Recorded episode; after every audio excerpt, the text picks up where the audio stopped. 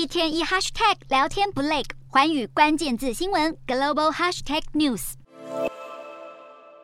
所有旅客一个接一个下飞机，跟着指示走。入境中国后，第一关就是接受核酸检测，阴性后再进行集中隔离。不过现在这些规定都将走入历史。新规定将从明年一月八号起实施，让出境的中国旅客没有任何关定限制，要回家也更加容易。许多中国民众等了三年，终于可以再度出国，回国也不需要经历漫长的隔离生活。很多人迫不及待收拾行李，旅游业者也磨刀霍霍，期待民众来一波报复性出游潮。不过，分析指出，恐怕还要再等等，因为有许多中国人还是担心，现在这波严峻疫情可能会等到明年春季季末或夏季才会再次出国。另外，旅游开销也是一大问题。疫情期间有那么多人失业或是收入变少，再加上中国这波疫情来势汹汹。据信，与中国政府一项会议有关的一份内部文件在网络泄露。内容显示，十二月一号到二十号的新增病例达到两亿四千八百万起，占中国人口百分之十八。更有分析指出，根据目前的趋势判断，